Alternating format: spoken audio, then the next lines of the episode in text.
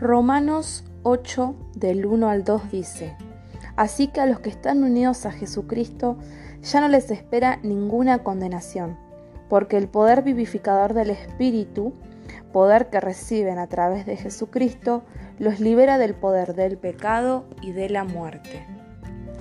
Gracias a Jesús, la muerte ya no tiene poder sobre nuestras vidas.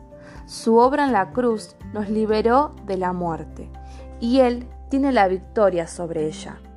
Esto no quiere decir que vas a ser una persona inmortal, que no vas a morir nunca, sino que tu espíritu recibe la vida de Dios cuando lo aceptas y crees su obra.